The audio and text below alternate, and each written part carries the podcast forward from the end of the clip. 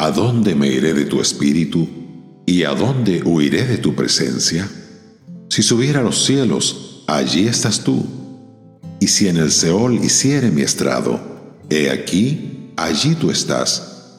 Si tomare las alas del alba y habitar en el extremo del mar, aún allí me guiará tu mano y me asirá tu diestra.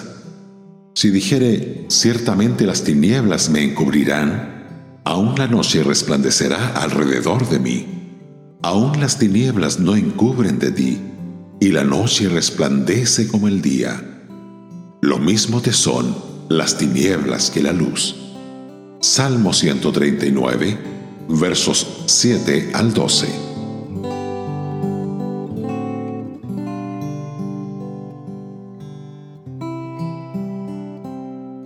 Continuando con la meditación de este hermoso salmo, Hoy hablaremos sobre otro de los atributos de Dios.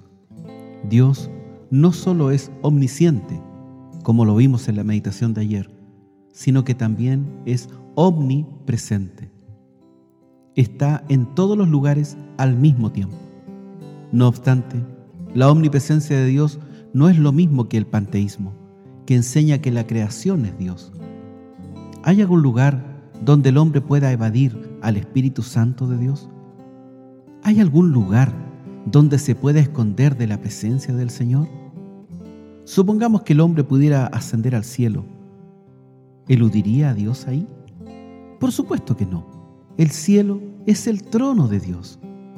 Aunque hiciera su cama en el Seol, el estado incorporal, ahí encontraría también al Señor.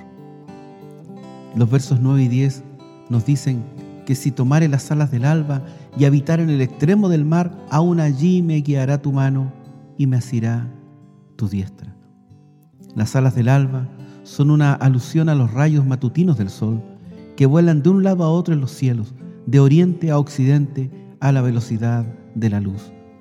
Aunque pudiéramos viajar a la velocidad de la luz hasta algún rincón remoto del universo, encontraríamos que el Señor está allí, esperándonos para guiarnos y sostenernos.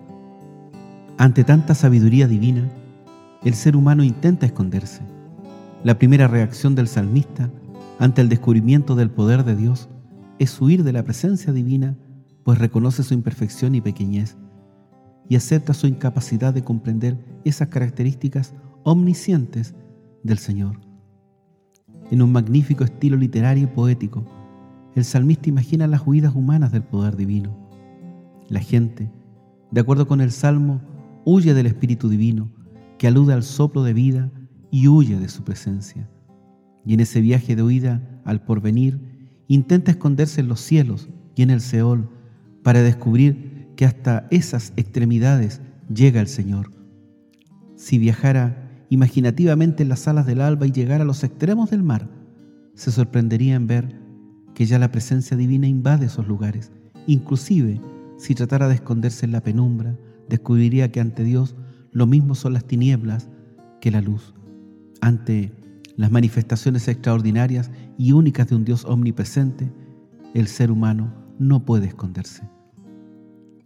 Los versos 11 y 12 nos lo dicen. Si uno quisiera que las tinieblas le escondieran de Dios, estaría confiando en un refugio falso. La noche no puede prevenir ni excluir la presencia del Señor. Las tinieblas no son tinieblas para Él. La noche resplandece como el día. Lo mismo te son las tinieblas que la luz. Dios es absolutamente ineludible.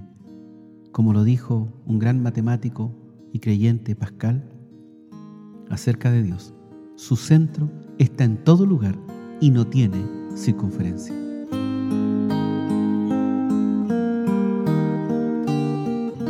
Radio Gracia y Paz, acompañándote cada día.